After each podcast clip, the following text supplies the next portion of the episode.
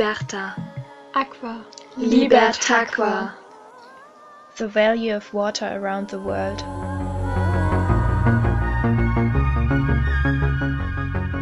Well, water is the juice of life, you could say. There will be no life if there's no water. I mean, Ohne Wasser kann man nicht äh, ausleben. Gehen, ja. Und wir Uh, I so think brauchen water is uh, is the source of everything, and our life unser is Körper. inseparable water is from absolutely priceless. everything. I mean, Priceless. we, you know, we, we need to drink water or else we might die. It's just- Uh, is everything. It's very We important. as a humans, we I cannot think exist like- without for water. everybody. Water is life. Drink enough and yeah, water is life. Water, it's very important. so water is very, very important. It's kind of life. Like uh, I really like. Eighty percent of uh, all the population on the on the earth.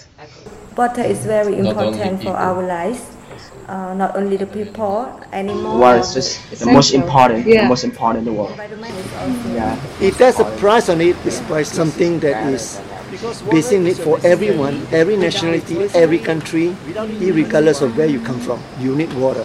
Sometimes that where I c- we can feel we can't feel the importance of air, air and like we can feel sometimes we can't feel the importance of water because we use it just like daily life. Vorstellung, wenn einfach kein Wasser da ist, dann funktioniert gar nichts mehr. So, ich weiß nicht, ob das immer allen so bewusst ist, vor allem weil wir es immer hier so im Überfluss haben. If you don't really do a proper thing on water to make clean an water, then das für alles reichen muss. Ich glaube, da geht es eben ans sehr Existenzielle. Und deswegen hat es auf jeden Fall einen sehr hohen Wert, ja. Der Wert von Wasser ist unermesslich. Doch in unserer heutigen Wirtschaftsordnung bekommt alles einen Preis. Wir fragen uns, wem gehört das Wasser der Zukunft? Und wo besser ansetzen als in den Ländern Südostasiens, wo wir uns seit mittlerweile über einem halben Jahr mit der Wasserversorgung auseinandersetzen? Wir konzentrieren uns auf Laos, Kambodscha und Vietnam, die Länder, in denen wir am meisten Zeit verbracht haben, und haben spannende Gespräche geführt mit Tim McGrath von der Gesellschaft für internationale Zusammenarbeit, kurz GIZ, der hier in Hanoi in der Abteilung für Flutmanagement arbeitet. Dann mit Magdalena, die seit ein paar Monaten in Hanoi lebt und an vielen gesellschaftlichen Themen interessiert ist. Und dann haben wir noch zwei Interviews über Skype geführt. Einmal mit Chris von Attack Hannover und Mariana von der AG Wasser Forum Umwelt und Entwicklung. Wenn ihr nach dieser Sendung mehr über Singapur erfahren wollt, hört doch unseren letzten Podcast Greenwashing auf Staatsebene auf libertakwa.org. Wir sind Nina, Emma und Elena und reisen seit Dezember 2018, also mittlerweile schon mehr als ein halbes Jahr durch die Welt. Wir haben uns bewusst gegen den Klimakiller Flugzeug entschieden und sind deshalb mit Zug und Bus über das Baltikum, Russland und China nach Südostasien gefahren. In Vietnam angekommen sind wir nach fast zwei Monaten dort weiter durch Kambodscha, Thailand und Malaysia bis ganz runter nach Singapur gefahren. Inzwischen sind wir wieder auf dem gleichen Weg nach Vietnam gelangt. Hier sind wir wieder in Hanoi. Wo wir als nächstes hinfahren, wissen wir noch nicht genau. Wir drei sind gerade mit der Schule fertig geworden und hatten Lust, den Wert von Wasser in unterschiedlichen Ländern der Welt festzuhalten. Wasser ist Leben, das ist klar, aber wie beeinflusst die Ressource den Alltag von Menschen unterschiedlichen Wohnorts? Und wie ist es eigentlich um die Zukunft des Wassers bestellt? Im Laufe unserer Reise laden wir Artikel, Interviews und Fotogalerien auf unserer Website libertakwa.org hoch. Ihr könnt uns auch sehr gerne auf unserem Instagram-Account ebenfalls libertakwa folgen. Bis vor wenigen Jahren galten viele Länder in Südostasien als Länder ohne signifikante Wasserprobleme, so das Bundesministerium für Bildung und Forschung. Auch nach Einschätzung des Weltklimarates IPCC ist in den Ländern, die wir bisher bereist haben, von Vietnam bis Malaysia, in der Theorie genug Wasser vorhanden, um die Wasserentnahme der Menschen abzudecken. Gespeichert ist das Wasser in Grundwasser- und Oberflächenwasservorkommen, wie dem gewaltigen Tonle Sap-See in Kambodscha oder auch der Lebensader Südostasiens, dem Mekong. Über den haben wir übrigens einen Podcast gemacht, in dem wir die Umweltbedrohung durch den Menschen beleuchten. Könnt ihr sehr gerne auf unserer Website libertakwa.org nachhören.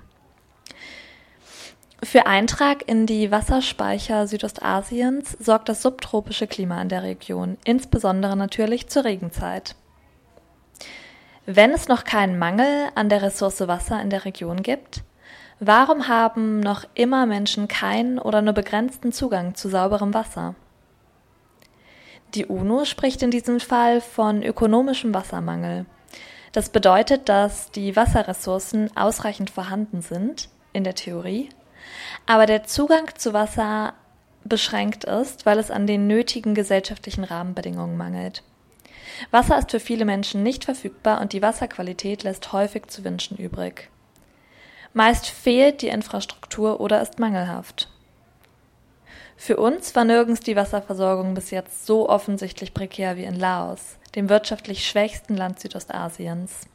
Die überwiegende Mehrheit der Bevölkerung lebt auch auf dem Land und folglich ist die Hauptstadt ungefähr so groß oder eher so klein wie Hannover. Nach internationalen Ketten wie H&M oder Starbucks ist die Suche ja vergeblich. Rund ein Viertel der laotischen Bevölkerung bezieht Wasser aus nahegelegenen Flüssen. 30 Prozent mangelt es an weiteren Sanitäranlagen als einer simplen Toilette. Häufig haben wir gesehen, dass Menschen sich in Bächen am Straßenrand gereinigt haben, Wäsche und Abwasch auch in den Bächen erledigt haben. Im Vergleich dazu himmlische Umstände, aber für uns war es dennoch ungewohnt, als wir in Kambodscha bei einer Familie gelebt haben, die keinen Wasseranschluss in der Küche hatten. Zum Abwasch ging es jeden Abend ähm, hinter das Haus zum Brunnen, also ein zentrales Abwassermanagement, womöglich gar mit Kläranlagen, gibt es auch nur in ausgewählten Städten. Verschmutzer gelangen häufig ins freie Fließgewässer und später ins Meer oder sie sickern ins Grundwasser. In Kambodscha hatten wir im wahrsten Sinne des Wortes die Nase voll von der mangelhaften Abwasserentsorgung. Stehende Bäche am Wegesrand riechen nicht selten intensiv faulig und wir haben häufig Müllhalden in Flussbetten vorgefunden. Nur wenige Meter weiter davon Menschen, die fischen. Doch die Länder Südostasiens befinden sich im rapiden wirtschaftlichen Aufschwung und Investitionen im Wassersektor haben in den letzten 30 Jahren den Wasserzugang vieler Menschen der Region gewährleistet. Nach Zahlen der WHO verzeichnet die Weltregion Südostasien seit den 1990ern einen außergewöhnlich schnellen Ausbau der Wasserinfrastruktur. Hatten damals lediglich 71 Prozent der Bevölkerung Zugang zu verbesserten Trinkwasserquellen, so waren es im Jahr 2015 bereits ganze 90 Prozent. Bei der Rückkehr aus dem verschlafenen ländlichen Laos in die Millionenmetropole Hanoi im Norden Vietnams werden wir die Frage nicht los. Wird es in Laos in ein paar Jahrzehnten ähnlich aussehen wie hier? Der Dschungel bezwungen und zurückgedrängt macht Platz für Landwirtschaft und einen nicht endenden Strom an Touristen, immer neue Industriezweige? Nun ja, das Menschenrecht auf Wasser ist für mehr Menschen zur Realität geworden durch das schnelle wirtschaftliche Wachstum im Land. Doch nicht alle, wie uns Magdalena letzte Woche in Hanoi erklärt hat. Es gab viele Investitionen, viel Förderungen für Trinkwasserversorgung. Dadurch ist es in den letzten Jahren eigentlich in Vietnam hat sich das deutlich verbessert. Also ich glaube irgendwie auf, also in den Städten sind es irgendwie bestimmt 85 Prozent, die halt irgendwie an so ein zentrales Trinkwassersystem angeschlossen sind. Auf dem Land sieht es halt wieder ganz anders aus. Also ich glaube, dass da irgendwie so zwar 90 Prozent irgendwie Zugriff auf sauberes Wasser haben, ähm, aber halt 9 Prozent von den Haushalten schlussendlich äh, wirklich ans Trinkwasser angeschlossen sind. Was eben, wo ihr auch schon meintet, ähm, das Problem ist, dass halt gerade auch so ethnische Minderheiten ähm, oder halt benachteiligte Bevölkerungsgruppen nach wie vor Schwierigkeiten haben, da wirklich gut versorgt zu werden. Und dann halt oft einfach auf Trinkwasser, auf sauberes Wasser zuzugreifen ist manchmal schwierig und dann, ja, halt klar, so auf, dieses, auf Flüsse zurückgreifen etc. Auch die UN erkennt das Problem der Benachteiligung von Minderheiten an und hat dieses Jahr mit dem Weltwassertag Niemand wird zurückgelassen darauf aufmerksam gemacht.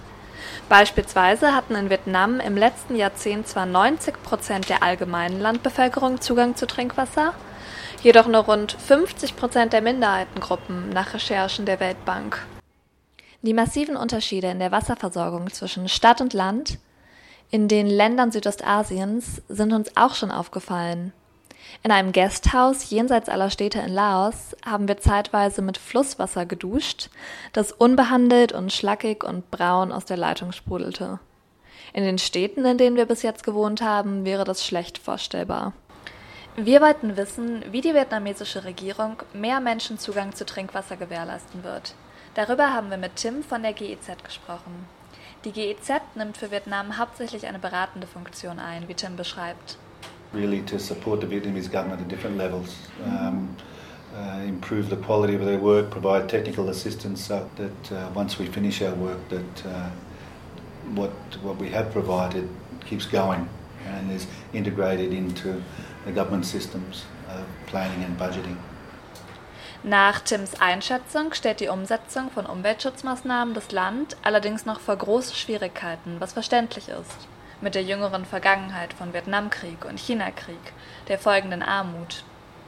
20 years ago, of course, Vietnam was a very, very poor country. Uh, um, poverty rates, rates were 30, 40 percent. And but trying to get that balance now, I think, is the big problem for this government. Trying to get that balance between economic economic growth and environmental protection. It's it's moving forward, but not fast enough. The the policy and implementation of the policy at provincial level and below is um, it's not there yet. It's still a lot of work to do.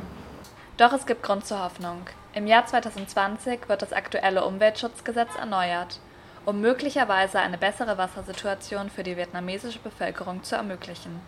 The law on environmental protection is under uh, will go under review next year, and uh, the ministry, Ministry of Natural Resources and Environment, will be doing, will be carrying out the revisions to the law. Ineffiziente Institutionen stellen also ein Hindernis beim Wassermanagement dar. Besondere Hürden für die Regierung Vietnams bleibt die Gefährdung der Wasserqualität durch mangelhafte Abfallentsorgung, aber auch marode Leitungen. Genau, Müll spielt auch eine wichtige Rolle äh, bei der, gerade bei dem, bei, der Grund, bei dem Grundwasser, weil es gibt halt wahnsinnig viele so Deponien in, in Vietnam und davon wird aber halt ein Bruchteil ähm, wirklich gescheit überprüft und äh, entspricht dann halt auch den, den Vorschriften und äh, dadurch gelangen halt natürlich auch immer Schadstoffe ins Grundwasser. Auch bei der Trinkwasserversorgung, das habt ihr glaube ich auch auf eurer Webseite geschrieben, ähm, dass da halt einfach auch viel Trinkwasser tatsächlich verloren geht. Ich glaube in so 30 bis 40 Prozent ungefähr, dadurch, dass halt diese ganzen Leitungen, äh, dass es halt einfach nicht, nicht, funktioniert oder vielleicht auch schon veraltet ist, ähm, was natürlich auch problematisch ist, wenn dann eh schon äh, Wasserknappheit besteht, ähm, wenn dann halt so auch noch was verloren geht oder halt äh, die Qualität deutlich verschlechtert wird, dadurch, dass dann äh, halt auch wieder Dreck oder Schmutz reinkommt und alles äh, ähm, ja, letzteres wird uns auch von einem Professor an der Wasseruniversität in Hanoi bestätigt. Der hat uns nämlich berichtet, dass Hanoi Grundwasser eigentlich guter Qualität beziehen würde, welches erst durch die veralteten Rohrsysteme der Stadt untrinkbar würde. Das ist auch gar kein Wunder, die Leitungssysteme stammen teils noch aus der Zeit der französischen Kolonialisierung im 20. Jahrhundert. What quality does it have? Can you drink it from the tap? Is it healthy or no, not? Dif dif different from your country. Yeah, now we, we have tap water, but we want to drink, we have to boil. And why? What is the? Uh, water no problem, but system system is uh, constructed in the long time before. So this quality of system is very terrible. We have uh, water quality is a wood for everybody, but when we supply into to, into system, mm, it's a okay. big problem, and that uh, that is the reason why we cannot drink tap water. Eine zukünftig besonders weitreichende Bedrohung der Wasserversorgung Hanois infolge des steigenden Wasserverbrauches wird uns von dem ebenfalls in Hanoi ansässigen Touristenführer Christian Oster nahegelegt. Wir haben ja, stellt euch vor, 2008 hat Hanoi noch 3,5 Millionen Einwohner gehabt. Jetzt sind es 7,2 Millionen. Und im nächsten Jahr möchte Vietnam gerne Industrienation sein. Da werden die ganzen Satellitenstädte zwischen Flughafen und Rotem Fluss, seht ihr hier auf der Karte hier, Roter Fluss, Flughafen und Stadt, ähm, werden diese ganzen, diese ganzen Satellitenstädte werden alle eingemeindet und dann hat Hanoi 10 Millionen Einwohner. Also wir reden über einen Zeitraum zwischen 2008, da war Vietnam Entwicklungsland, jetzt sind wir ein Schwellenland und 2020 möchte Vietnam gerne Industrienation sein. Jetzt könnt ihr euch vorstellen, bei diesen Bauaktivitäten äh, und dem Wachstum von 3,5 auf 7 auf bald 10 Millionen, da ist ein riesen äh, äh, Wohnungsbedarf, Wasserverbrauchbedarf, die wollen ja alle ihren Wasserhahn aufdrehen und damit sinkt der Grundwasserspiegel. Und dadurch, dass der Grundwasserspiegel sinkt, äh, läuft es natürlich auch durch ähm, äh, vermehrt durch Gestein hindurch, was wiederum dieses Arsen mit, äh, mit sich bringt, so dass der Arsen, der natürliche Arsen, den wir Gehalt, den wir jetzt hier haben, dass der eben mit ansteigt. Und das ist dann nicht so witzig, wenn man den auf Dauer trinkt. Also jetzt im Moment, wie gesagt, würde ich sagen, ist es jetzt nicht so eine ganz große äh, Gefahr. Aber wenn wir diese Dimension mit einplanen, dann ist es ähm, irgendwann nicht mehr witzig. Arsen im Wasser, veraltete Rohre, Probleme mit dem Abwassermanagement. Bei unserem letzten Aufenthalt in Hanoi im März diesen Jahres haben wir die Bewohner der Metropole in der Innenstadt zu ihrem Trinkverhalten befragt, weil wir ziemlich neugierig waren, wie groß das Wissen um die schlechte Wasserqualität Hanois ist und wie die Menschen hier damit umgehen. Und es ist rausgekommen zum Glück, dass die überwältigende Mehrheit ähm, Wasser nur abgekocht oder meist sogar gefiltert trinkt. Und auch Magdalena berichtet von sehr großer Vorsicht ihrer vietnamesischen Freundinnen. In meinem Freundeskreis kenne ich da niemanden. Ja. Also die trinken so beim, selbst beim, tatsächlich selbst beim Kochen, ähm, wo ich, also Salat waschen zum Beispiel, wo ich persönlich äh, auch einfach Leitungswasser ja, nehmen würde, selbst da nehmen viele von meinen vietnamesischen Freunden und Freundinnen ähm, Trinkwasser her, tatsächlich. Oh. Ich fürchte, dass das schon, zumindest, also zumindest auch natürlich bei den Leuten, die sich leisten können. Also der wirtschaftliche Aufschwung ermöglicht immer mehr Menschen in den Ländern Südostasiens Zugang zu sauberem Wasser. Nach Prognosen der Regierung soll in Vietnam bei gleichbleibenden Fortschritten im Jahr 2035 das Menschenrecht auf Wasser gewährleistet sein. Aber kann Wachstum wirklich der Motor für Wohlstand sein? Nina hat es gerade erzählt. Wachstum bringt viele Chancen. Vietnam hat in den letzten Jahren einige genutzt und elementare Verbesserungen in der Wasserversorgung erzielt. Aber ist es so einfach? Müssen nur die Zahlen stimmen? Wer verstehen will, wie nachhaltiges Wassermanagement in Südostasien erreicht werden kann, sollte das Wirtschaftswachstum genauer unter die Lupe nehmen. Vietnam, Laos und Kambodscha gehören alle drei zum Verband südostasiatischer Staaten, ASEAN, und befinden sich zweifelsfrei in einer wirtschaftlich sehr dynamischen Region. Das Bruttoinlandsprodukt der ASEAN hat sich seit den 70er Jahren verzehnfacht. Der Wirtschaftsboom hat unmittelbar nach der Öffnung der Märkte für den Außenhandel und ausländische Direktinvestitionen begonnen. Das Wachstum ist untrennbar mit der wirtschaftlichen Globalisierung verknüpft, denn die Wachstumsstrategie der ASEAN-Staaten ist eine nach außen gerichtete. Zu Wachstumszwecken wird der Anteil an globalen Handelsströmen erhöht. Die Exporte steigen. In Kambodscha während der letzten Jahre durchschnittlich um knapp 6 Prozent pro Jahr und in Vietnam sogar um knapp 14 Prozent. Es ist gut möglich, dass ihr in eurem Kleiderschrank ein Kleidungsstück aus Vietnam liegen habt. Bekleidung ist nämlich eines der Hauptexportgüter und Deutschland der wichtigste Handelspartner aus der EU für Vietnam. Besonders geschätzt werden die Produkte natürlich, weil sie billig hergestellt werden können, was jedoch nicht ohne Folgen für Umwelt und somit auch natürliche Wasserressourcen bleibt. Mariana von der AG Wasser fürs Forum Umwelt und Entwicklung berichtet. Das sind auch wieder so Sachen, da denkt man gar nicht an Wasser, obwohl es eigentlich eine riesig große Rolle spielt. Also sowohl die ganze Produktion von Kleidung kann enorm wasserintensiv sein oder also in dem, was für die Produktion gebraucht wird aber auch in der Verschmutzung von Wasser im Nachhinein. Also gerade wenn, und da komme ich dann ein bisschen zu den Chemikalien, wenn nicht ganz geregelt ist, wie zum Beispiel Abwasser oder auch ähm, chemikalienbelastetes Wasser ähm, ähm, entsorgt wird oder gesichert oder gereinigt wird, dann kann es sein, dass es in die Umwelt kommt das Bundesministerium für Bildung und Forschung berichtet, es gebe in Vietnam mehr als 200 Industriezonen, von denen nur wenige eine zentrale Kläranlage besäßen, die das Abwasser angemessen reinigen. Falls ihr kein Kleidungsstück aus Vietnam besitzt, dann aber ganz sicher irgendein Produkt, das Palmöl aus Malaysia oder Indonesien enthält. sei es Kosmetik, Schokolade oder Reinigungsmittel. Indonesien und Malaysia ist ja zum Beispiel auch mit Palmölplantagen, ähm, hat das ja ein Riesenproblem und da denkt man vielleicht auch nicht so direkt dran, aber es ist halt super wichtig, dass es einen funktionierenden Wasserkreislauf gibt. Und das funktioniert nur, wenn wir gut funktionierende Ökosysteme haben und vielfältige Ökosysteme. Und wenn wir nur noch alles abroden und nur noch Monokulturen haben, dann ist zum Beispiel der Boden nicht mehr so fest und kann das Wasser nicht mehr halten und es versickert und kann nicht mehr genutzt werden. Oder es werden total viele Pestizide gespritzt, die das Wasser verseuchen. Unser Konsum zerstört am anderen Ende der Welt Ökosysteme, gefährdet Menschen und Tiere. Die Infrastruktur zur Wasserversorgung und Abwasserentsorgung weist Defizite auf, das haben wir gesehen und gehört. Diese Defizite vergrößern sich aber, wenn durch rücksichtslosen globalen Wettkampf neue Wasserprobleme entstehen. Ein weiterer Grund, warum es wichtiger denn je ist, dass die benötigte Infrastruktur geschaffen wird, ist das stetige Bevölkerungswachstum. In Südostasien leben immer mehr Menschen, die es vor allem in die Städte zieht. Städte und Wirtschaftswachstum sind eng miteinander verbunden.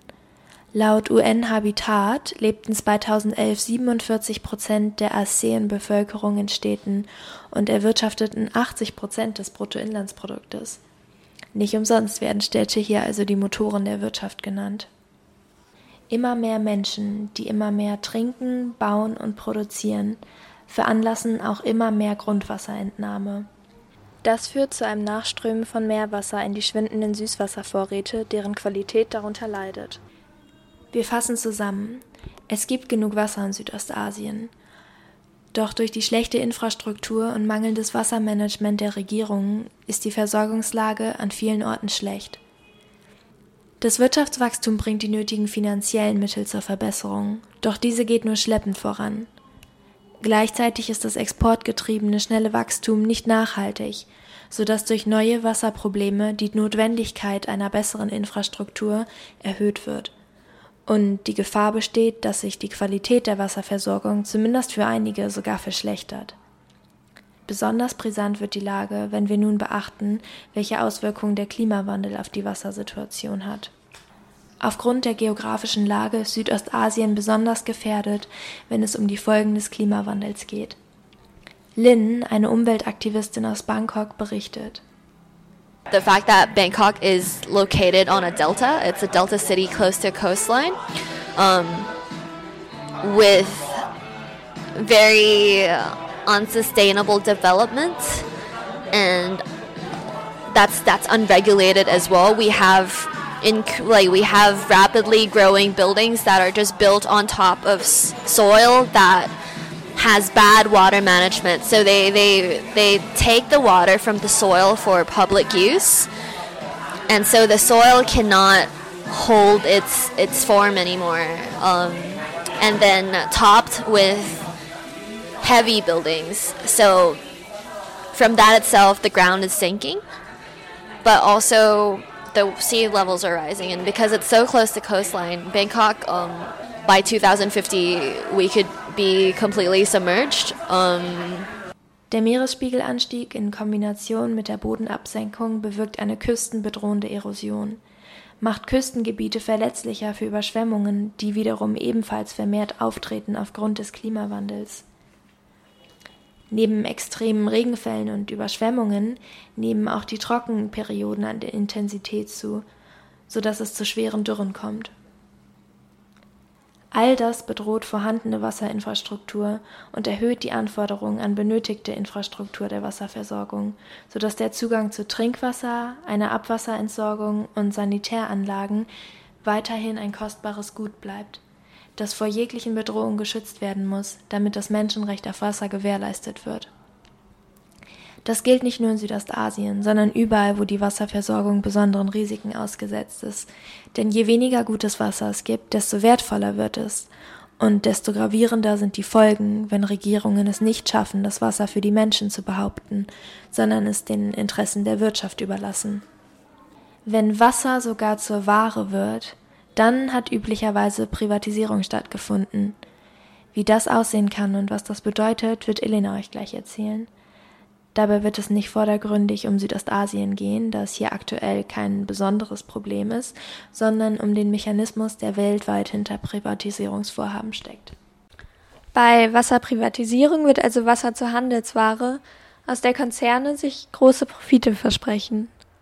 Auf welche unterschiedlichen Arten das stattfinden kann, dazu hört ihr jetzt einen Ausschnitt aus unserem Interview mit Mariana. Also es gibt ja zwei verschiedene Arten. Man kann entweder die Wasserversorgung privatisieren oder Wasserquellen quasi aufkaufen. Und das sind zwei ganz verschiedene Sachen, aber mit zweimal sehr gravierenden Auswirkungen. Also was halt viel passiert ist, dass Land aufgekauft wird, auf dem die Wasserquellen sind und dann zum Beispiel die Bevölkerung keinen Zugang mehr dazu hat landwirtschaftliche Konzerne, die das Wasser brauchen zur Bewässerung für ihre Produkte oder auch, um es zu verkaufen einfach, ne, in Flaschen oder auch Textilunternehmen, die das Wasser brauchen für die Färbereien von Textilien. Also relativ vielseitig, aber ich, das ist sowas, was so ein bisschen passiert und man es gar nicht so sehr merkt, dass eben super viel aufgekauft wird oder auch eben die Rechte für die Nutzung des Wassers gekauft werden und es dann eben nicht mehr zur Verfügung steht, sowohl für die Menschen, die dort leben, als auch natürlich für die Natur, wenn das abgeschöpft wird, gerade wenn es auch Grundwasser ist, was in der Erde ist oder so. Und Privatisierung von Wasserversorgung ist eben nochmal was ganz anderes und das geht dann auch damit her, dass auf das Wasser spekuliert wird. Also das kann man lesen online irgendwie in so, in so Investitionsmagazinen, die auch sagen, ja, was Wasser wird immer knapper, deswegen wird es immer wertvoller. Wenn ihr jetzt in irgendwie Wasser investiert, dann habt ihr hohe Renditen, dann kriegt ihr hohe Gewinne und dann wird eben Wasser gehandelt wie eine Ware und das ist ein, eben ein sehr großes Problem. Das ist wie mit Lebensmittel- oder Nahrungsmittelspekulationen weltweit, die eigentlich auch verboten sein sollten.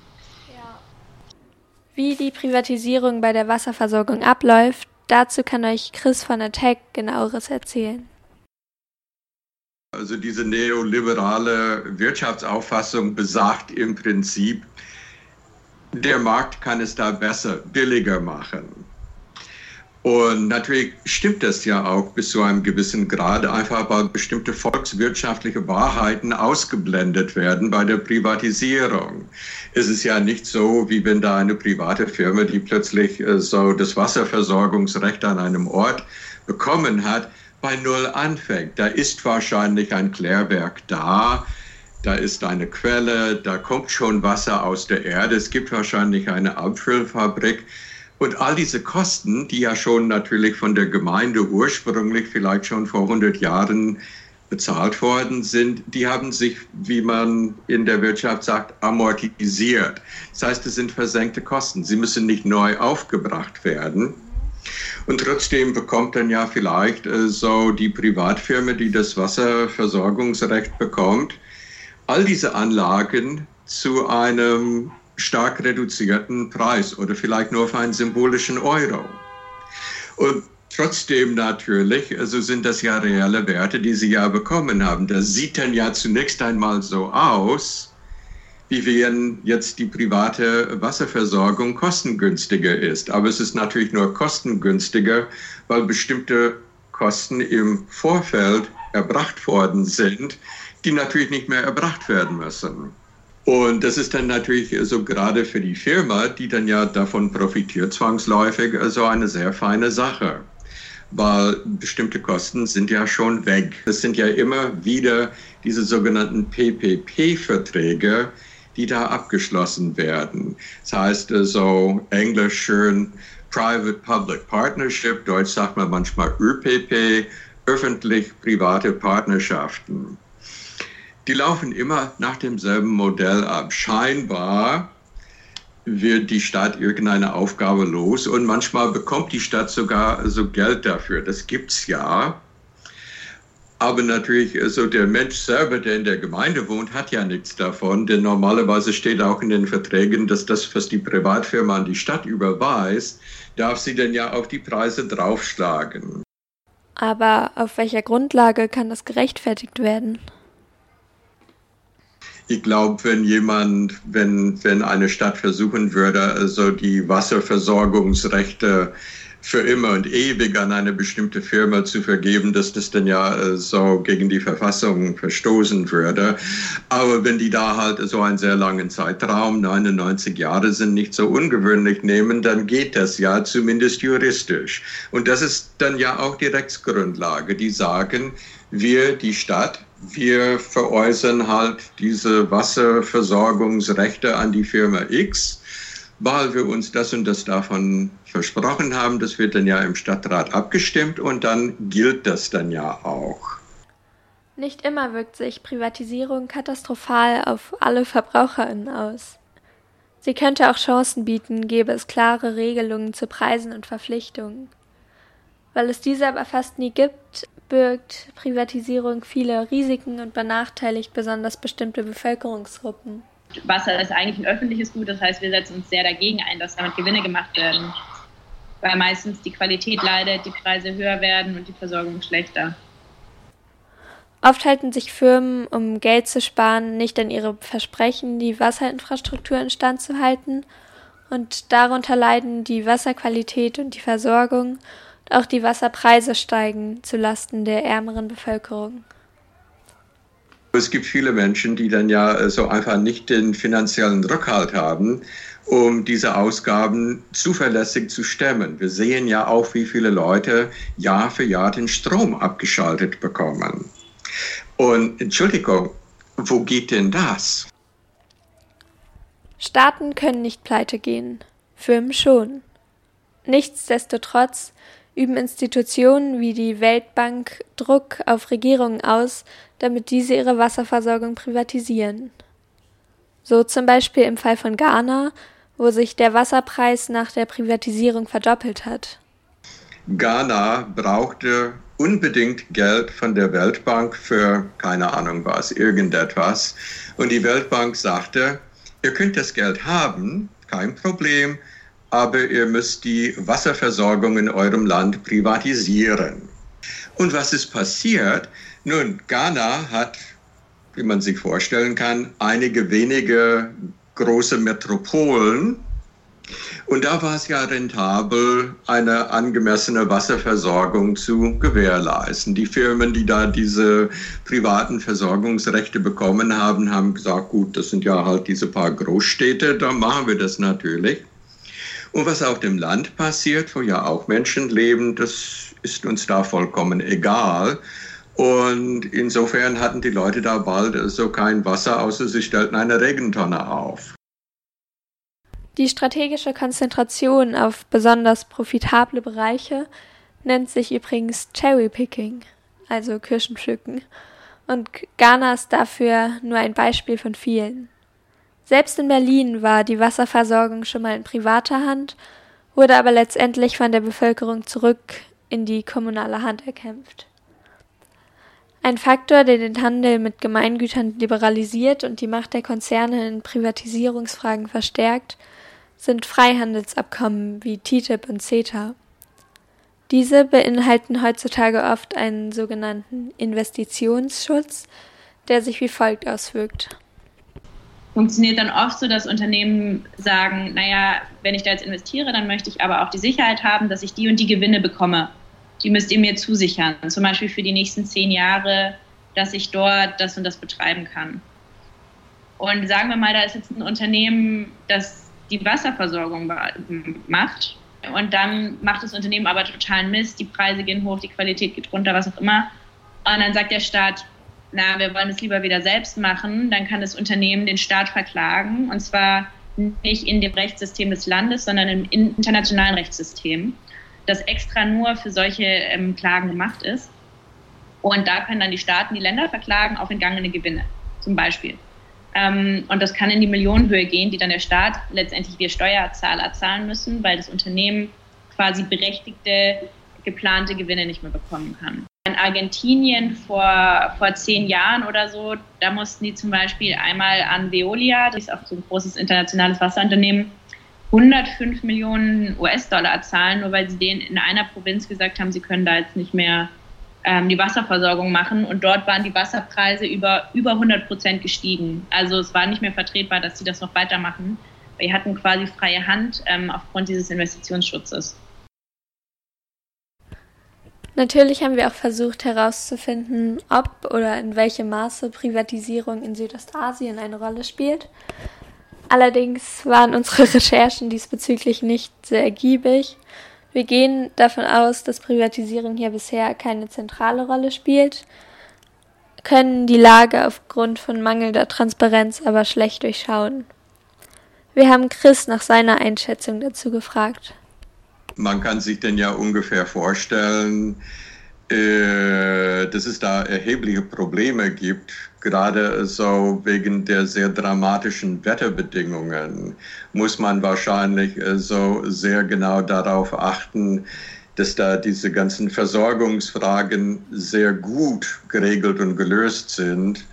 Und äh, ja, da würde ich einfach so ganz generell nicht davon ausgehen, dass da also die Privatwirtschaft ein sonderliches Interesse daran hat, die notwendigen Investitionen zu machen. Ich meine, man kann sich da vorstellen, wenn durch Monsunregen ein ganzes Land überschwemmt wird oder so, welche Firma hätte ein Interesse daran, so dazwischen zu gehen? Das, das kann nur der Staat und das will ja nur der Staat.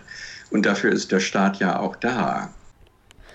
Selbst wenn Vietnam, Laos und Kambodscha bisher noch unattraktiv für Privatkonzerne sind, könnte sich das schon bald ändern, denn mit Vietnams geplantem Aufstieg zur Industrienation wird sich auch die Wasserversorgung verbessern und somit die Hürde für Konzerne verkleinern, diese zu privatisieren. Zur Privatisierung in schwächeren und instabilen Ländern hört ihr jetzt noch einmal Mariana. Also ich glaube, gerade in, in Ländern des globalen Südens, in denen vom Staat her, wenn es nicht so einen starken Staat gibt, sage ich mal im Sinne von, dass die Infrastruktur total gut geregelt ist und die Versorgung total gut geregelt ist, dann ist halt Tür und Tor dafür geöffnet, dass man das eher Privaten überlässt, weil der Staat entweder nicht genug Gelder hat oder nicht genug Kapazitäten oder in einem Land Krieg herrscht oder was auch immer. Wenn sobald eine instabile Regierung ist, wird es halt schwierig und dann ist es relativ leicht auch mal zu sagen, okay, wir überlassen es den Privaten. Ähm, und da gibt es eben sehr viele Probleme, weil das meistens relativ intransparent ist. Da kann ich, der Staat kann nicht mehr so gut kontrollieren, wie ist die Wasserqualität oder sind die Preise angemessen oder nicht, weil oft die Bevölkerung zum Beispiel auch gar keinen Zugang dazu hat oder einfragen kann, ähm, wie kommt der Wasserpreis zustande zum Beispiel. Ob die Länder Südostasiens in Zukunft Privatisierungen durchlaufen, es wird sich noch zeigen. In jedem Fall gilt, Wasser ist ein Menschenrecht und muss allen Menschen zustehen. Profitgeleitete Pri Privatisierung steht damit im Widerspruch und hebelt dieses Grundrecht aus, indem die wenig profitable, arme oder auf dem Land lebende Bevölkerung benachteiligt wird. Natürliche Wasserressourcen sind ein Allgemeingut, mit dem verantwortungsbewusst umgegangen werden muss, denn das Recht auf eine sichere Wasserversorgung ist unteilbar mit der Wahrung aller anderen Menschenrechte verknüpft. Die Wasserkrise trifft manche Regionen der Welt bereits so hart, dass es nicht mehr reicht, kleine Schritte in die richtige Richtung zu gehen, sondern der längste Hebel betätigt werden muss. Mariana erzählt, wie sie das empfindet. Eigentlich geht es immer nur noch um das Individuelle wie oft fliegst du noch, ähm, welche Nahrungsmittel kaufst du noch und so. Und was ich daran schwierig finde, ist, dass es immer nur an unserem Konsum ansetzt und ganz am Ende der Kette. Also es ist quasi, alle Strukturen haben schon alles zerstört, alles ist da schon und am Ende überlegen wir jetzt, ob wir irgendwie das Produkt kaufen oder nicht. Und ich glaube schon, dass es zwar auch wichtig ist und man kann auch mit dem Geldbeutel wählen und so. Ähm, ich glaube aber, dass wir wirklich einfach an die an die, an die wirtschaftlichen Strukturen ran müssen und an die Produktions- und Lieferketten und sowas. Und leider finde ich, es ist da nicht genug, wenn man nur so ein bisschen schaut, was man selbst macht. Ja, sie hat es erwähnt. Bewusster Konsum ist wichtig, weil sich die Konsummuster des globalen Norden ändern werden müssen, damit Wassergerechtigkeit herrschen kann. Das betrifft dann also unsere Avocados, Chiasamen und Quinoa. Doch die Verantwortung auf das Individuum abzuwälzen wäre ineffektiv. Große Akteure aus Politik und Wirtschaft sind es, die durch ihr Handeln Menschen den Zugang zu Wasser verwehren. Wer Geld und Macht hat, kann sich ein Allgemeingut aneignen und darüber verfügen, obwohl das Wasser notwendig ist für das Leben anderer. Diese Unternehmen gilt es zu regulieren und stattdessen öffentliche Strukturen auszubauen, die im Sinne des Gemeinwohls auch diejenigen mitnehmen, die von Privaten zurückgelassen würden. Das ist Aufgabe der Politik, ganz klar, aber wir als Zivilgesellschaft sollten laut werden und fordern, was notwendig ist und was genau passieren soll. Meiner Meinung nach muss man sich schon einfach mehr politisch engagieren und seiner Stimme Gehör verschaffen. Und das kann jeder auf seine Weise machen und es muss nicht jeder, kann natürlich auch nicht jeder irgendwie politisch arbeiten, aber ähm, ich finde es schon enorm wichtig, dass, dass wir das nicht einfach alles irgendwie so fließen lassen. Also ich finde, wir müssten viel mehr auf die Straße gehen, wir müssten viel mehr auch kommunizieren, ähm, was uns an den nicht nachhaltigen Handelsstrukturen stört und dort einfach versuchen, mehr Einfluss zu nehmen. Ja. Ich finde zum Beispiel, dass ganz viele Sachen einfach nicht möglich, also nicht erlaubt sein sollten, einfach nicht diese Verantwortung immer bei uns liegt, sondern dass eben Lieferketten nachhaltiger sein müssen, dass die kontrolliert werden müssen und das muss ein Gesetz sein und nicht nur eine freiwillige Verpflichtung. Und dass bestimmte Handel, also dass auch zum Beispiel mit, mit Agrarprodukten, dass irgendwie Lebensmittelspekulationen einfach irgendwie nicht mehr möglich sein dürfen oder dass bestimmte Privatisierung von, von Land und in bestimmten Ländern einfach verboten wird. Also dass ich meine, das klingt jetzt alles sehr nach vielen Verboten, aber ich finde es ein Stück weit auch richtig, weil wir haben einfach Tür und Tor für alles geöffnet und die Unternehmen können eigentlich noch enorm viel machen, ohne dass es sanktioniert wird und wir bauen immer nur auf freiwillige Selbstverpflichtungen und das funktioniert halt einfach nicht. Die Devise lautet global denken, lokal handeln. Damit alle mitgenommen werden und sich Gesellschaften nachhaltig entwickeln, ist ein weitsichtiges Weltbild notwendig. Die Wasserkrise kann nur als globales Phänomen betrachtet werden, so komplex und vernetzt sind die Ursachen. Gleichzeitig beginnt ein Lösungsansatz für die Wasserkrise, aber eben da, wo Menschen sich entscheiden, sich auf lokalen Handel zurückzubesinnen, den Import virtuellen Wassers dadurch drastisch zu reduzieren und sich für eine Wasserversorgung in kommunaler Hand einzusetzen, anstelle sie profitorientierten Global Players zu überlassen. Ja, wem gehört denn eigentlich das Wasser? Mm, ich glaube eigentlich, was wir jetzt hieraus alle mitnehmen können, das Wasser, das gehört einfach niemandem. Ja, das ist schon wichtig. Ähm, ich meine, wenn man sich überlegt, es darf nicht passieren, dass Menschen auf der Erde verdursten, nur weil Menschen sich Wasser aneignen und sagen, das ist mein Wasser. Wenn Wasser ja. da ist, dann muss es auch genutzt werden es gehört allen Menschen und der Natur und Tieren allen gleichermaßen. Falls ihr euch fragt, warum es hier so laut ist, wir wohnen sehr, sehr zentral in Hanoi. Da könnt ihr uns beglückwünschen, aber es hat den negativen Nachteil, dass es immer sehr, sehr laut ist. Ja, und ähm, Topic. Genauso wie, also wenn allen Menschen das Wasser gehört, dann tragen natürlich auch alle Menschen eine Verantwortung dafür, dass ähm, Wasser nachhaltig genutzt wird. Da muss man natürlich auch erkennen, dass es nicht unser aller Beruf und unser aller Hobby und Lebensaufgabe sein kann, das Wasser zu hüten und unsere ganzen Ressourcen zu hüten. Wir haben alle auch andere Dinge zu tun in unserem Leben. Genau, aber deswegen gibt es ja die Politik und zumindest in Deutschland wählen wir auch unsere Vertreter und Vertreterinnen, die diese Aufgabe für uns übernehmen können. Ja. Ich finde, eigentlich hat, das hat man irgendwie letztens, glaube ich, hat, hat ein Politiker gesagt, hat er gesagt, eigentlich ist es die Aufgabe der Politik, dafür zu sorgen, also und auch die Unternehmen ein Stück weit zu verpflichten, dass wir Menschen mit einem guten Gewissen quasi leben können in den, mit den Sachen, die wir nutzen. Und ich denke, das ist auch so, das, ist, das können wir nicht alleine, sondern da müssen wir eben auf die zugehen, die was an den Strukturen ändern können. Man muss immer und immer wieder darauf hinweisen, dass die Wirtschaft eigentlich dazu da ist, um den Menschen zu dienen, um die zu versorgen. Und ist natürlich in jedem Fall, in jedem einzelnen Fall dem Primat der Politik unterworfen. So it's it's about like making it easy for people to be sustainable. Um, yeah.